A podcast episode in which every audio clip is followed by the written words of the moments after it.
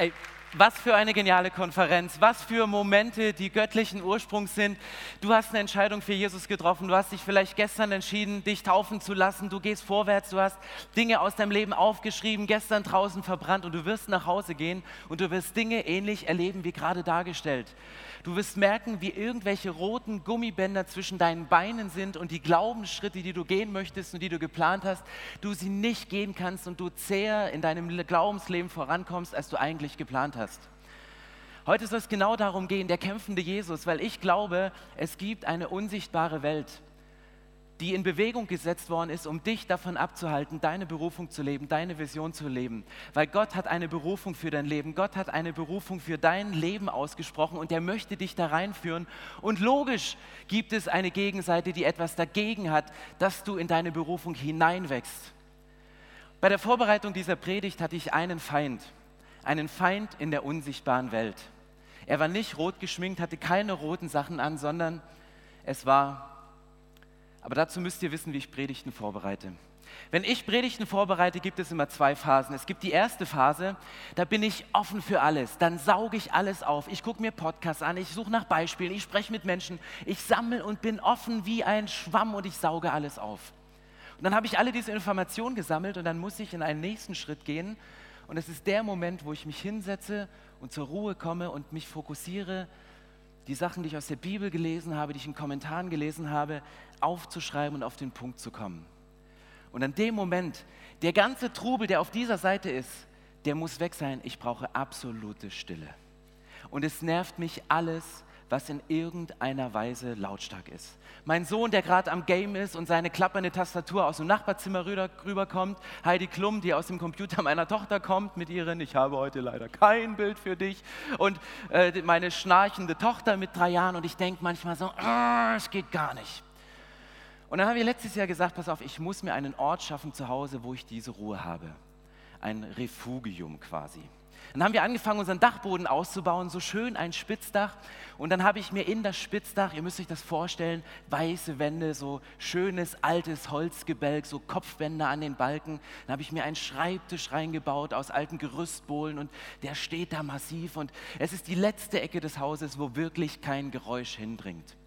Und ich sitze über dieser Predigt fange an, irgendwelche Gedanken zu ordnen, dieses Wirrwarr, was ich in meinem Kopf hatte, irgendwie zu fokussieren. Und ich saß da und auf einmal hörte ich links neben dem Holzbalken. Und ich dachte so, was ist das denn? Ich hörte so, ein Holzwurm. Und ich denke, das gibt's ja nicht. Dann habe ich versucht, immer wenn ich mein Ohr an diesen Balken gehalten habe, dann, dann, dann war er ruhig. Dann habe ich gerade wieder angefangen so. Könnt ihr das mal probieren? Also ihr müsst das ganz hier hinten machen, ja so. Ja, und der hat Geschwister, dieser kleine Holzwurm. Das gibt's gar nicht. Ich weiß nicht, was der da in diesem versteckten Gebälk alles gemacht hat, heimlich. Und ich wusste, ich muss diesen Holzwurm killen. Ich sehe ihn zwar nicht, aber er nervt mich und er hindert mich hier gerade dran, in der unsichtbaren Welt diese Predigt vorzubereiten, die ich gleich halten werde. Und ich saß wieder da, so. Ja. Dann bin ich losgefahren und wusste, ich hole mir im Baumarkt ähm, so, so, so, so Gift für Holzwürmer. Und dann hatte ich diese Flasche da stehen und dachte, ja, wie kommt das denn jetzt rein? Und dachte, ja, ich kann den Balken nicht streichen, ich habe die so schön braun angemalt, ich versau mir doch jetzt alles, dann geht die Farbe vielleicht runter. Dann bin ich in die Apotheke gefahren und habe gesagt, ich hätte gerne eine Spritze. Da guckt sie mich groß an und sagte, ich sage, ja, mit einer ganz kleinen Kanüle. Sie guckte mich noch größer an. Er sagte sie, also sie hat gar nichts gesagt, aber ihr Blick hat so verraten, wofür brauchen Sie? Ich so, ich brauche den für einen Holzwurm. Und sie, mhm, mm für einen Holzwurm. Also ganz ungünstig in dem Moment. Und dann bin ich mit dieser Spritze nach Hause, habe dieses Gift in die Kanüle, also durch die Kanüle in diese Spritze gezogen und dann habe ich angefangen, in jedes kleine Holzloch an diesem Holzbalken von diesem Gift reinzuspritzen. Und am Anfang dachte, habe ich die, die Löcher überhaupt nicht wahrgenommen, habe ich die Sachen überhaupt nicht gesehen. Und als ich anfing, ein Loch nach dem anderen zu analysieren, habe ich gemerkt, dieser ganze Balken ist zerfressen, dieser ganze Balken ist hohl. Und ich habe jedes erdenkliche Loch. Äh, und ich dachte, also wirklich zugelötet mit diesem Zeug. Und ich saß wieder da und wollte weitermachen. Und ich sagte, oh nein, noch eine Fuhre, noch eine Fuhre. Ich habe zwei Wochen lang habe ich diesen Balken mit Holzwurmgift gebrütet. Wahrscheinlich bin ich deswegen so gut drauf, weil ich die Sachen immer eingeatmet habe. Das war der, war der Moment, wo ich dachte, Ähm, es gibt Dinge in der unsichtbaren Welt, die wollen dich abhalten von etwas, was du dir eigentlich vorgenommen hast, was du eigentlich machen möchtest. Und ich glaube, es gibt diese unsichtbare Welt. Ich glaube, es gibt mehr Dinge, als du mit bloßem Auge sehen kannst. Im Alten Testament ist eine Geschichte von Elisa. Elisa ist ein Mann, ein Mann Gottes und der, der ist mit Gott unterwegs und er kennt die sichtbare Welt und die unsichtbare Welt. Und er war mit seinem Diener unterwegs zu so einem Streifzug und irgendwann wachen die beiden morgens auf, aus ihrem, quälen sich aus ihrem Schlafsack raus und dann, dann ähm, sagt sein Diener, Elisa, ach du Schreck, wir sind umgeben von lauter Pferden und Streitwagen. Wir wollten doch hier das ganze Land für Gott erobern und große Vision und, und alles Mögliche. Und, und dann sehen sie Streitwagen und Krieger von der Gegenseite. Und Elisa, dieser weise Mann, der bleibt ganz locker und spricht nur ein Gebet, legt so seine Hand auf seinen Diener auf und sagt, Herr, öffne ihm die Augen, damit er sehen kann. Damit er in der unsichtbaren Welt sehen kann. Und da steht es im 2. Könige 6, steht dann, dass dann Gott dem Diener die Augen öffnete und er sah rundrum um das Gebirge, was da stand, feurige Pferde, feurige Streitwagen, dass Gott eine Armee in der unsichtbaren Welt aufgebaut hat, dass sie losgehen können und dass sie gegen diese kleinere Anzahl von sichtbaren Mächten kämpfen können. Weil der Kampf, den du kämpfst, der ist nicht in der sichtbaren, in der unsichtbaren Welt. Ich weiß nicht, ob du das kennst. Du hast menschlich alles gemacht.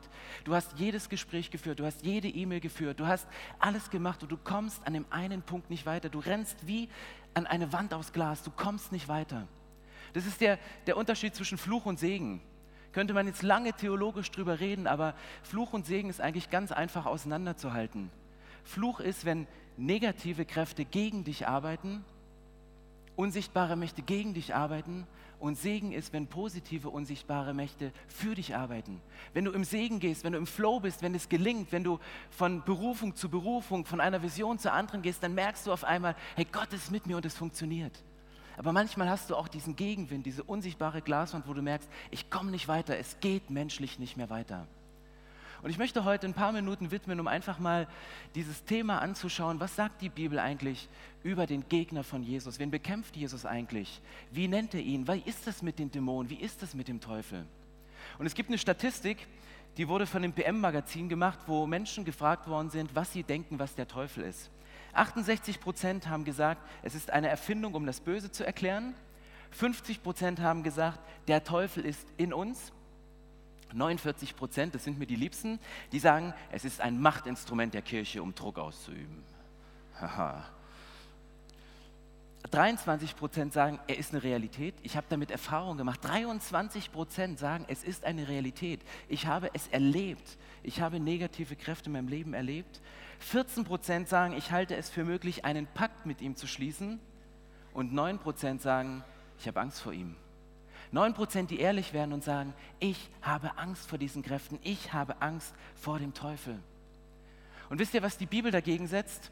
In 2. Korinther 10, Vers 3, da steht, Paulus schreibt, natürlich bin ich auch nur ein Mensch, aber ich kämpfe nicht mit menschlichen Mitteln. Ich setze nicht die Waffen dieser Welt ein, sondern die Waffen Gottes. Sie sind mächtig genug, jede Festung zu zerstören, jedes menschliche Gedankengebäude niederzureißen einfach alles zu vernichten, was sich stolz gegen Gott und seine Wahrheit erhebt. Alles menschliche Denken nehmen wir gefangen und unterstellen es Christus, weil wir ihm gehorchen wollen. Unsichtbare Mächte sind für dich vielleicht erstmal nicht greifbar, weil sie so unsichtbar irgendwie scheinen. Du weißt, irgendwo ist da ein Geräusch, irgendwas hindert mich daran, das zu machen, was Gott für mein Leben vorgesehen hat. Aber hier steht es genau, dass sich manchmal unsichtbare Mächte in unseren Gedanken, in unserem Kopf festsetzen und diese Gedanken uns abhalten, etwas zu tun. Es gibt eine Statistik von einer Gehirnforschung, dass wir Menschen am Tag zwischen 20.000 und 60.000 Gedanken denken. Ich habe keine Ahnung, wie sie das gemessen haben. Ich weiß auch nicht, wo die Spannung herkommt. 20.000 und 60.000, wahrscheinlich 60.000 die Frauen, 20.000 wir Männer, äh, also so. Ähm, oder Studenten und Pastoren, keine Ahnung, wie auch immer. Irgendwo kommt diese Spanne her von uns Menschen und wir nehmen mal an, diese Zahl, 20.000 oder 60.000 Gedanken, sind 100 Prozent. Und 72 Prozent dieser Gedanken, die sind einfach belanglos. Die haben nichts mit deinem Leben zu tun. 72 Prozent deiner Gedanken, die du dir am Tag machst, die sind belanglos. Was ziehe ich an? Gut, je nach Typ ist das auch wichtiger oder weniger wichtig. Wer wird deutscher Meister? Wer gewinnt Champions League? Ist das mit dem Triple möglich und so? Alles unwichtige, belanglose Gedanken. So Sachen, wo man drüber nachdenkt, dass das bringt eigentlich nichts. 25 Prozent von diesen Gedanken sind negative Gedanken, sind Sorgen, sind Ängste, sind, sind Selbstmitleid, sind, sind Dinge, die uns, die uns runterziehen. Und wenn du jetzt in Mathe gut aufgepasst hast und die Zahlen zusammenrechnest, weißt du, es bleiben nur noch 3% positive, konstruktive Gedanken. Göttliche Gedanken, die in deinem Leben was Positives machen. Du glaubst der Statistik nicht, du glaubst mir nicht? Ein Beispiel. Du bekommst einen Brief von deiner Schulleitung schön vom Direktor adressiert, er wird dir mitgegeben für deine Eltern und denkst, juhu, eine Einladung vom Direktor zum Essen, bester Schüler des Monats, juhu. Natürlich nicht, das wären 3% positive Gedanken. Du bist irgendwann in den 25% und denkst, oh Mist, was habe ich nur falsch gemacht? Was, was, was läuft irgendwie nicht? Und du grübelst und du grübelst und du grübelst. Das Erste, was wir meistens denken, ist etwas Negatives, etwas, was sich gegen uns stellt. Und deswegen steht hier in der Bibel, dass wir diese Gedankengebäude, die sich negativ gegen uns richten, die sich wie Stolz aufbäumen, dass, dass wir diese Gedankengebäude zum Einsturz bringen und den Hochmut niederreißen, der sich der wahren Gotteserkenntnis ergegenstellt. Und jeden Gedanken, der sich gegen Gott auflehnt, nehme ich gefangen und unterstelle ihm den Befehl von Christus. Hier ist das Wort gebraucht von Gedankengebäude niederzureißen. In Berlin gab es die letzten Jahre nach der Wende sehr, sehr viele Baustellen. Und ich habe noch nie gesehen, dass ein Gebäude niedergerissen worden ist, in dem jemand vorbeiging und so bling, bling. Überhaupt nicht. Da haben die schweres Gerät aufgefahren. Da kam Riesenkräne mit so einer riesen Abrissbirne, weißt du, so wum, pam. Also wer jetzt an Miley Cyrus denkt, der muss nochmal einen Zettel ausfüllen und den morgen wieder verbrennen. Also das ist die Abrissbirne, so äh, Real Wrecking Ball, weißt du, so BAM! Und Gedankengebäude ist manchmal auch, du brauchst die Wucht dieser Kugel, du brauchst diese hunderte von Kilo, die Gedankengebäude nieder, niederreißen. Weil warum? Es gibt eigentlich vier Bereiche, wo du angegriffen wirst. Das erste ist, wo der Teufel dich angreift, ist bei deiner Identität.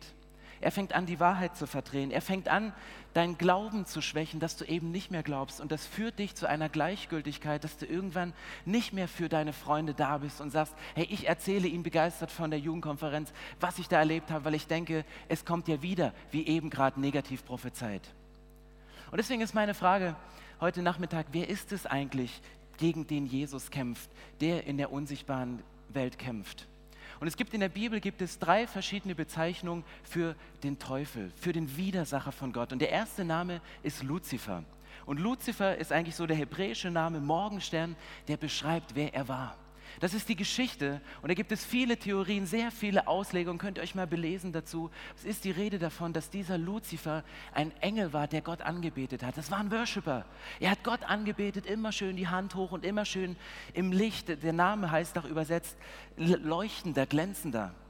Und er hat irgendwann gemerkt, mein Glanz ist ja fast so gut wie der Glanz von Jesus, der in Offenbarung übrigens auch mal als ein Morgenstern bezeichnet wird später. Und vielleicht hat er sich so ein bisschen in der Konkurrenz zu Jesus gesehen und, und er wurde stolz. Und es gab den Moment, wo er weggeschickt wurde aus dem Himmel mit einem Drittel der Engel, die jetzt als Dämonen unterwegs sind, um uns rote Bänder um die Beine zu binden, um loszugehen. Ein zweiter Begriff, der in der Bibel für den Widersacher verwendet wird, ist, ist Satan. Und das heißt in der hebräischen Sprache genau Gegner, Widersacher, Ankläger. Satan. Der, der dir Steine in den Weg legt, der, der, der sagt, ich, ich stehe vor dem Thron und ich werde dir immer diese negativen Gedanken einflößern. Du kannst nicht, du bist nicht, du wirst nicht und es wird schlecht nach der Konferenz. Es sind genau diese negativen Gedanken, die kommen immer wieder. Und dann gibt es den griechischen Begriff Diabolos für den Teufel und das heißt nichts anderes als Durcheinanderbringer. Und Jesus wurde mit, mit diesen Sachen konfrontiert mit dem Verwirrer, mit dem Faktenverdreher. Und es gibt diese Geschichte in der Bibel von der Versuchung von Jesus. Und ich lese euch die mal vor. Danach wurde Jesus vom Geist Gottes in die Wüste geführt, weil er dort vom Teufel versucht werden sollte. Nachdem er 40 Tage und Nächte gefastet hatte, war er sehr hungrig. Da trat der Versucher an ihn heran und sagte, wenn du der Sohn Gottes bist, dann befiehl, dass diese Steine hier zu Brot werden. Aber Jesus gab ihm zur Antwort, es heißt in der Schrift, der Mensch lebt nicht vom Brot, sondern von jedem Wort, das aus dem Mund Gottes kommt. Darauf ging der Teufel mit ihm in die heilige Stadt und stellte ihn auf einen Vorsprung des Tempeldaches und sagte, wenn du Gottes Sohn bist, dann stürze dich hinab. Denn es heißt doch in der Schrift, er wird seine Engel schicken, sie werden dich auf Händen tragen, damit du mit deinem Fuß nicht an einen Stein stößt. Jesus entgegnete, in der Schrift heißt es aber auch, du sollst den Herrn, deinen Gott, nicht herausfordern. Schließlich ging der Teufel mit ihm auf einen sehr hohen Berg, zeigte ihm alle Reiche der Welt mit ihrer Herrlichkeit und sagte, das alles will ich dir geben, wenn du dich vor mir niederwirfst kam wieder sein Luzifer-Syndrom hoch und mich anbetest. Darauf sagte Jesus zu ihm, weg mit dir, Satan, denn es heißt in der Schrift, den Herrn, deinen Gott, sollst du anbeten, ihm allein sollst du dienen. Da ließ der Teufel von ihm ab und die Engel kamen zu ihm und dienten ihm. Ist euch aufgefallen, dass in dem Text hier am Anfang vom Teufel, vom Diabolos die Rede ist? Weil das macht er die ganze Zeit. Er verwirrt, er versucht selbst Jesus zu verwirren mit Gedanken. Er schleicht sich irgendwo rein, kommt in seine Gegenwart und versucht Jesus mit Bibelversen schön verdreht auf den Punkt zu bringen und sagen, Herr Jesus, ich schaffe es auch dich zu verdrehen. Und er sagt dir im Prinzip drei verschiedene Sachen. Der erste Punkt ist, stille deine Bedürfnisse, Jesus. Du hast es dir verdient. Du hast gepredigt und du hast gut gepredigt, jetzt kannst du auch mal im Internet dir ein paar Sachen angucken, brauchst dir Inspiration für deine nächste Predigt, stille deine Bedürfnisse, du hast es dir verdient, Jesus. Der zweite Punkt, der kommt, verwirrend vom Diabolos, vom Durcheinanderbringer. Er sät Zweifel, er sät Zweifel, dass Gott dich schützt, dass Gott dich schützt vor negativen Dingen, dass Gott äh, Zweifel, dass Gott wirklich für dich ist und diese, dieser positive Wind in deinem Rücken. Und dann kommt die dritte Kategorie, dieser Gedanke, Herr Jesus, du hast mehr verdient, als du gerade hast. Jesus, dir geht's gut, eigentlich hast du schon viel, aber eigentlich hast du mehr. Die gehört nicht nur die, die kurze Zeit der Geschichte, die Aufmerksamkeit der ganzen Welt dort am Kreuz, sondern dir könnte die ganze Welt gehören. Diese Gedanken, die so oft in unseren Kopf reinkommen, du hast es dir verdient, mach es doch mal. Zweifel, ob es Gott wirklich gut mit dir meint. Zweifel, ob Gott wirklich deine Identität so positiv gemacht hat, wie die Bibel das immer beschreibt. Es kommen Momente rein, dieser Gedanken, du hast mehr verdient, als du hast. Mehr Freunde, mehr Anerkennung, die bessere Note. Wieso immer eine 3 minus und nicht eine 2 plus? Du hast mehr verdient. Es sind genau diese Punkte, die reinkommen, wo du sagst, es ist ganz komisch. Und was macht Jesus hier? Jesus kontert mit der Bibel. Er bringt Bibelverse und spricht die Wahrheit aus. Er spricht die Wahrheit gegenüber den Lügen des Verführers, des Verdrehers aus.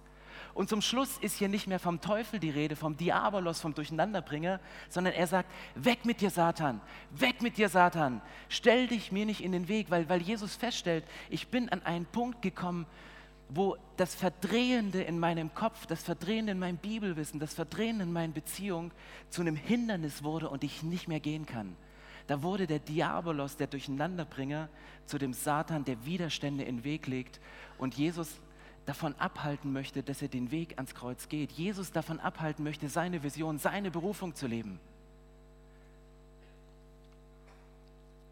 Und wenn Jesus der Meinung war, dass er den Kampf in der unsichtbaren Welt nicht ohne die Bibel, nicht ohne Gottes Wort schafft, wieso denken wir dann oft, dass wir den Kampf in der unsichtbaren Welt alleine schaffen, ohne Gottes Wort, ohne zu proklamieren, ohne die göttlichen Wahrheiten auszusprechen? Wenn Jesus glaubt, dass er den Kampf in der unsichtbaren Welt nicht ohne die Bibel schafft, wieso denken wir, dass wir es ohne die Bibel schaffen? Und meine Frage ist, wann im Leben fängst du an, mit der Bibel zu proklamieren? Weil das Krasse an dieser Geschichte ist ja nicht, diese finsteren Mächte und diese destruktiven Kräfte, die kommen ja nicht von jetzt auf gleich im Leben und so wie in der Kaffeewerbung, auf einmal siehst du so ein Auto über so eine grüne Wiese fahren und alle sind auf die schöne Musik fokussiert und auf einmal, ah! weißt du, kommt so eine Fratze ins Bild, weißt du, alle erschrecken, sind wieder wach und so. Ähm, so ist es ja nicht. Weil spätestens dann würdest du die Bibel rausnehmen und zuschlagen auf diese Fratze. Aber du merkst es ja nicht, weil so lang und schleichend dieses Auto da lang fährt. Ich weiß nicht, ob ihr diese Geschichte kennt von den Fröschen. Es gibt Wissenschaftler, ist schon ein bisschen makaber, aber alle Tierschützer ist nicht mein Versuch gewesen. Die haben versucht, Frösche zu nehmen und sie packen ihn erst in ein Glas mit kaltem Wasser und haben sich wohlgefühlt. Und dann nehmen sie dieselben Frösche und packen diese Frösche in ein Glas mit kochend heißem Wasser. Sie schmeißen diesen Frosch da rein und der wieder raus. Er springt raus, weil er irgendwie Angst hat vor diesem heißen Wasser. Und jeder clevere Frosch merkt, wenn das Wasser heiß wird, dann springe ich raus. Da kommt eine Bedrohung und ich muss weg aus dieser Bedrohung. Aber dann haben dieselben Wissenschaftler Folgendes gemacht. Sie haben den Frosch genommen, haben ihn ins kalte Wasser gelegt und haben dann eine schöne Gasflamme drunter gemacht und haben dieses Wasser Stück für Stück für Stück für Stück für Stück für Stück für Stück erhöht. Und irgendwann war der Frosch tot im Glas, gekocht. Und das ist genau der Punkt, wo ich merke in unserem Leben, die Sachen passieren ja nicht so von jetzt auf gleich, sondern es geht so Stück für Stück für Stück für Stück. Vielleicht gab es in deinem Leben irgendwann einen Punkt, wo du verletzt worden bist. Das kann ein Punkt in deiner Kindheit gewesen sein, wo du gemerkt hast, es hat mir enorm wehgetan. Und diese Verletzung nimmst du mit und, und du lebst mit dieser Verletzung und, und es tut weh. Aber irgendwann dreht sich dieser Gedanke in deinem Kopf und du merkst, dieser Gedanke, diese Verletzung, ich war es ja wert, dass ich verletzt wurde. Ich bin es ja wert, dass man mir weh, weh, weh tut. Ich bin ja gar nicht so wert. Es ist ja logisch. Und irgendwann kommst du an den Punkt, was anfing mit einem ganz kleinen Gedanken, dass du dir eine Rasierklinge nimmst und dass du deinen Arm nimmst und dir einen kleinen Riss in den Arm machst. Und es ist die Erlösung. Du fühlst dich gut in dem Moment, weil es tut erstmal nicht weh, sondern ah, es ist die Erlösung. Vielleicht kommst du nach Hause regelmäßig, weil du einen stressigen Arbeitstag hast und trinkst ein Glas Rotwein, trinkst ein zweites Glas Wein und irgendwann ist Flasche leer. Und irgendwann kommst du nach Hause und hast nichts zu Hause und musst dann nochmal zur Tankstelle fahren, um wieder was zu holen. Du zahlst mehr Geld, als du eigentlich müsstest. Und du merkst, alles, was anfing mit einem kleinen Glas Rotwein, mit einer kleinen Flasche Bier, das endet irgendwann, dass du diese Sachen brauchst. Du merkst irgendwann, dass du gar nicht anders kannst. Vielleicht hast du momentan so einen Druck durch dein Abi, durch den Stress, dass du sagst, hey komm, eine kann ich mir drehen. du nimmst den ersten Zug, Entspannung. Den zweiten Zug, Tiefenentspannung. Und du merkst, wie gut es dir tut. Vielleicht kommst du nach Hause, arbeitest extrem viel, du gibst wirklich alles und merkst, dass du in dir eine Leere spürst. In dir ist diese Leere drin und und du kannst diese Leere nur füllen, indem du anfängst zu essen. Zu essen, zu essen, zu essen. Nicht ein Stück Schokolade, sondern eine, eine ganze Tafel Schokolade. Nicht die kleine, sondern die große. Und du fütterst dich, um diese Leere zu füttern, um diese Leere zu stillen in dir. Vielleicht hast du angefangen, irgendwann Computer zu spielen, weil du dachtest, hey, es macht Spaß, meine Freizeit zu, zu füllen und du, du, lädst dir die erste App runter. Irgendwann merkst du, um auf ein neues Level zu kommen, brauche ich In-App-Käufe und du zahlst dafür, um irgendwelche virtuellen Punkte zu kommen und, und, und du spielst dieses Spiel und, und du merkst irgendwann, ich kann es meinen Eltern gar nicht sagen, weil ich habe es auf ihre Kreditkarte abgebucht. Ich muss mir irgendwas bis Ende des Monats überlegen. Wenn sie merken, was damit wird, das kostet dich irgendwann so Geld, weil dich diese Kräfte so eingemulmt haben, dass du nicht mehr anders kannst. Und was irgendwie mit Angry Birds ganz harmlos anfing, das hört bei WoW irgendwann auf und es zieht dich im Bann und du kannst nicht anders, weil es dich irgendwann zieht. Und irgendwann kommt der Punkt, wo du realisierst, alter Schwede, es, und es zieht an allen Ecken und Enden und du willst, du willst Glaubensschritte gehen, willst vorwärts gehen nach einer Pfingstjugendkonferenz und es geht nicht, weil du nach links kannst du nicht, weil da ziehen die, nach rechts kannst du nicht, da ziehen die und du denkst, ich kriege ja kaum noch Luft zum Atmen nach diesem Kampf kommt der Moment, wo du sagst, ja, ganz so schlecht sind die Sachen ja doch nicht. Eigentlich tut es mir ganz gut. Eigentlich kann ich mich auch entspannt zurücklehnen mit diesem Gläschen Rotwein. Es entspannt mich ja auch, abends mal eine zu rauchen. Und du fängst an, dir deine Welt schön zu reden. Das ist der Moment, wo der Diabolos wieder kommt und sagt, ja komm, der sieht zwar düster aus, aber ist doch easy. Ich schaff das schon. Und ich glaube, wenn du irgendwann realisierst, dass du in so einem Moment drin bist, weißt du, es ist Befreiung notwendig, weil ich komme hier alleine nicht raus. Ich kann keine Glaubensschritte mehr gehen, ich kann mich nicht mehr frei bewegen. Es schmerzt an meinen geistlichen Muskeln irgendwie, es schnürt mir die Lunge ab.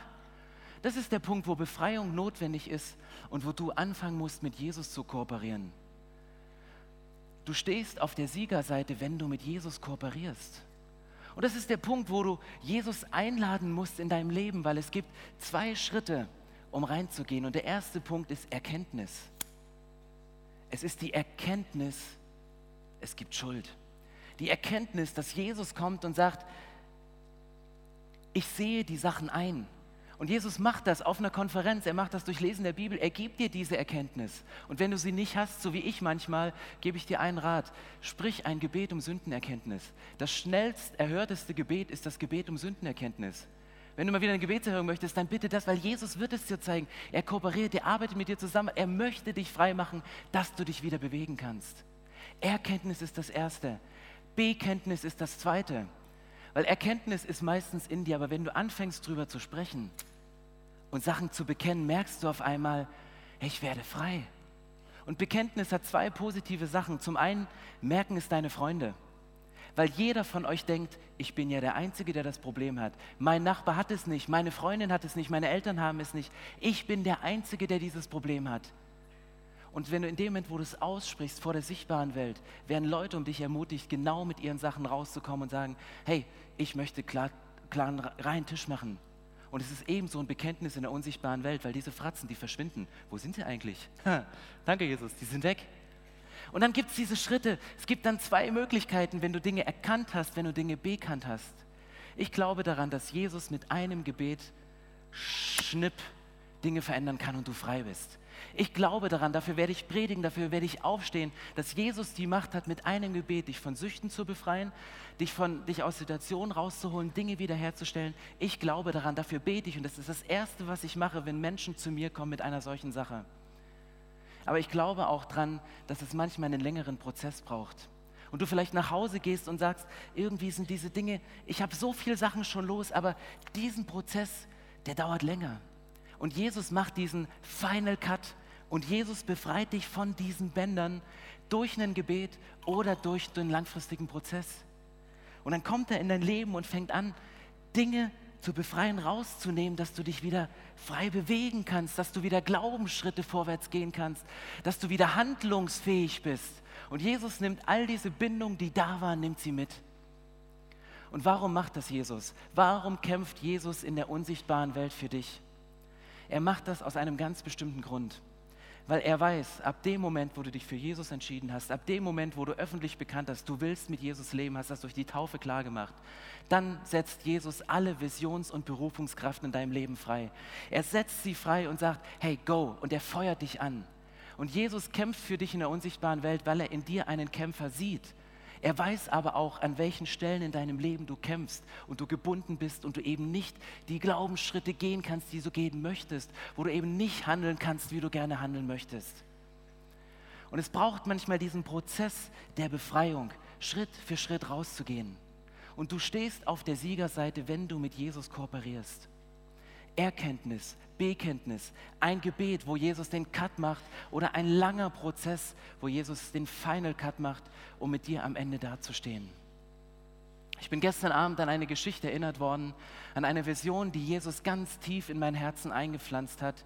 Und ich habe dafür gebetet und ich dachte immer, Jesus, warum dauert das so lange? Und vielleicht kennst du die Gedanken, wo du sagst, ich kämpfe mit diesem einen roten Band und ich bete seit Jahren und es ändert sich nicht. Ich falle immer wieder in dieselbe Sache rein und es tut sich nichts. Jesus hatte mir vor 21 Jahren eine, eine Vision gegeben und hat gesagt, du bist in Ostdeutschland groß geworden. Ich war 21 damals und Jesus hat gesagt, ich möchte mit dir Geschichte schreiben und ich wünsche mir, dass du in Ostdeutschland Gemeinden gründest. Und das war ein Punkt, wo ich dachte, ja klar, mache ich und so. Und dann habe ich angefangen zu beten und es hat sich irgendwie nichts getan. Gestern Abend per Zufall hatte ich so einen Gedanken, dachte, lese noch mal eine Stelle nach für diese Predigt, nimm noch mal die Bibel und lese eine Geschichte aus Daniel, weil ich irgendwie im Hinterkopf so eine Stelle hatte für diesen Punkt, du betest für Sachen und es tut sich nichts. Daniel war in einer Situation, wo er mit Gott gerungen hat, wo er mit Gott für sein Volk was Großes tun wollte, wo er ein Land einnehmen wollte für sein Volk. Und dann hat er angefangen zu beten und Gott hat nichts gemacht. Gott hat geschwiegen. Und irgendwann kommt dieser Bote zu Daniel und er kommt zu ihm und sagt, hey, lieber Daniel, ab dem Tag, als du angefangen hast zu beten, habe ich dein Gebet erhört und ich bin sofort losgezogen aber in der unsichtbaren Welt gab es einen Kampf. Auf dem Weg zu dir in der unsichtbaren Welt hat sich der Engelfürst des Perserreiches mir entgegengestellt und er hat gegen mich gekämpft. Und dann musste noch Micha kommen und musste diesen Kampf beenden, weil er wollte diesen Kampf wirklich beenden. Daniel saß wahrscheinlich da, hat 21 Tage gebetet und dachte, Jesus, warum tust du nichts? Ich bete so vollmächtig. Warum machst du nichts? Warum komme ich nicht in meine Berufung rein? Warum lebe ich nicht meine Vision? Und Tag 1 verging, Tag 2 verging, Tag 3 verging und Tag 21 stand dieser Bote endlich da und du wusstest, jetzt ist der Tag gekommen, jetzt ist der Tag, wo es durch ist. Und das, was der Bote sagte, sagte an dem Tag, als du anfingst zu beten, das Gebet um Sündenerkenntnis, das Gebet, dass Gott dich in deine Berufung führt, dass Gott dir eine Vision für dein Leben gibt, die langfristig trägt, das Gebet hat er bereits erhört, als du anfingst zu beten aber hast du eine Ahnung, was in der unsichtbaren Welt gerade abgeht, was für Kämpfe da kämpfen, wo Jesus voll involviert ist, wo er sagt, ich kämpfe diese Schlacht, weil die Sache, die du vorhast, die ist so groß, die ist so groß, die kannst du nicht alleine stemmen, da brauchst du meine Unterstützung, da brauchst du mein, meine übernatürlichen Kräfte als Segen, die für dich arbeiten, die dich von hinten anpusten, weil Gegenwind hast du, wenn du diese Vision lebst, so oder so. Und du kennst diese Situation wahrscheinlich, du betest für eine Sache und die tut sich nicht. Und ich habe diesen Satz gestern Abend in der Bibel gelesen und mir hat fast die Tränen in die Augen gedrückt, weil ich dachte, 21 Tage sind so irre lang. Aber vielleicht sind es bei dir 21 Monate, für die du eine Sache betest. Vielleicht sind es 21 Jahre, wo du auf eine Sache wartest, für die du Gott angefleht hast, um die du Gott gebeten hast, sagen, Gott, mach es bitte in meinem Leben. Und dann saß ich gestern da und habe gedacht, was war bei mir vor 21 Jahren? 1994 habe ich mit dieser Vision im Herzen die Entscheidung getroffen, nach Wiedenest auf die Biblisch-Theologische Akademie zu gehen, um eine Ausbildung zu machen, um mich ausbilden zu lassen, um Prediger zu werden. Meine Träume, der Star-Architekt von Ostdeutschland zu werden, das, was ich so schön mit mir hin hatte, alles beiseite gelegt, hat Gott alles daneben genommen, sagte, hey, ich fordere dich raus, diesen Glaubensschritt zu gehen. Und ich bin ihn lange Zeit nicht gegangen, weil ich gemerkt habe, irgendwie mich hindern so viele Sachen, Finanzen und Sachen, wo, ich, wo mir dieser Glaubensschritt vor 21 Jahren schon sehr, sehr schwer gefallen ist. Und ich bin damals diesen Schritt gegangen, habe diese Ausbildung gemacht, mich in den letzten Jahren weiterentwickelt, habe weitergebetet und es hat sich die letzten 21 Jahre nichts getan. Obwohl in den letzten 21 Jahren wir in Berlin angefangen haben, eine Kirche zu gründen, aber in Ostdeutschland hat sich noch nicht so viel getan. Und jetzt nach 21 Jahren formt sich auf einmal ein Team, ein Team mit einer Vision, dass wir sagen, wir wollen in zehn Jahren in den großen Städten in Ostdeutschland Kirchen gründen, um einfach diese Städte für Jesus zu gewinnen. Am besten mit Good Weather Forecast als Worship Band durch Stadt, von Stadt zu Stadt zu ziehen und zu sagen, wir wollen diese Städte für Jesus erreichen. Zehn Jahre die größten Städte und dafür braucht es Männer und Frauen, die aufstehen und sagen, ich gehe den ersten Schritt und mache vielleicht eine Ausbildung ich gehe den ersten Schritt, ich ziehe um in eine neue Stadt. Und für mich hat es 21 Jahre gedauert, um von diesen Bändern loszuwerden. Das Band des Stolzes. Stolz, der Beste zu sein und der Coolste und ach, diese ganze, was da die Bibel so sagt an Sachen, ist abgehalten. Gestern die Anerkennung. Weißt du, deine Predigtqualität von den Likes, die du kriegst, abhängig zu machen, wo ich immer denke, hey, Jesus beurteilst du anders, aber das sind die Bänder, die dich halten, Schritte zu gehen im Glauben und Gott hat 21 Jahre gebraucht in der unsichtbaren Welt, um mein Herz zu kämpfen und zu sagen, ich mache deine Motive rein, ich mache deine Motive sauber, dass ich dich dafür einsetzen kann, um diesen Schritt zu gehen. Und ich gebe dir das Mandat mit einem Team von Leuten. Und keine Ahnung, vielleicht bist du einer von diesen zehn Leitern, eine Leiterin, die jetzt hier dasteht und sagt, ich doch nicht. Und du merkst vielleicht, ich würde schon gerne was reißen für Gott. Ich würde schon gerne mich an irgendeiner Bibelschule anmelden. Ich würde schon gerne vollzeitlich für Jesus arbeiten. Aber ich merke, ich, ich, ich kann nicht. Ich habe keinen Bewegungsspielraum. Ich kann mich nicht bewegen. Ich, ich, ich würde gerne einen Glaubensschritt gehen, aber ich stolper immer über meine eigenen Füße. Ich merke, wie, wie Gedanken bei mir verdreht werden und wie der Widersacher mir eine Wand aus Glas hinstellt und ich immer und immer wieder dagegen laufe. Aber ich möchte diesen Traum nicht aufgeben. Ich möchte meinen Traum nicht aufgeben und ich möchte nicht aufgeben, für euch zu träumen. Weil Jesus kämpft für dich in der unsichtbaren Welt, weil er in dir einen Krieger und eine Kriegerin sieht, weil er in dir sieht, wie du kämpfen kannst, weil er in dir sieht, wie dein Herz ist. Und er weiß, mit welchen Sachen du kämpfst. Deswegen kämpft Jesus für dich in der unsichtbaren Welt und er bahnt einen Weg. Es kann 21 Tage dauern, es kann 21 Monate dauern, 21 Jahre. Ich habe keine Ahnung, wie groß die Sache ist, die Gott für dich vorbereitet hat aber halt es aus. Kooperiere mit Jesus, weil du stehst auf der Siegerseite, wenn du mit Jesus kooperierst. Amen.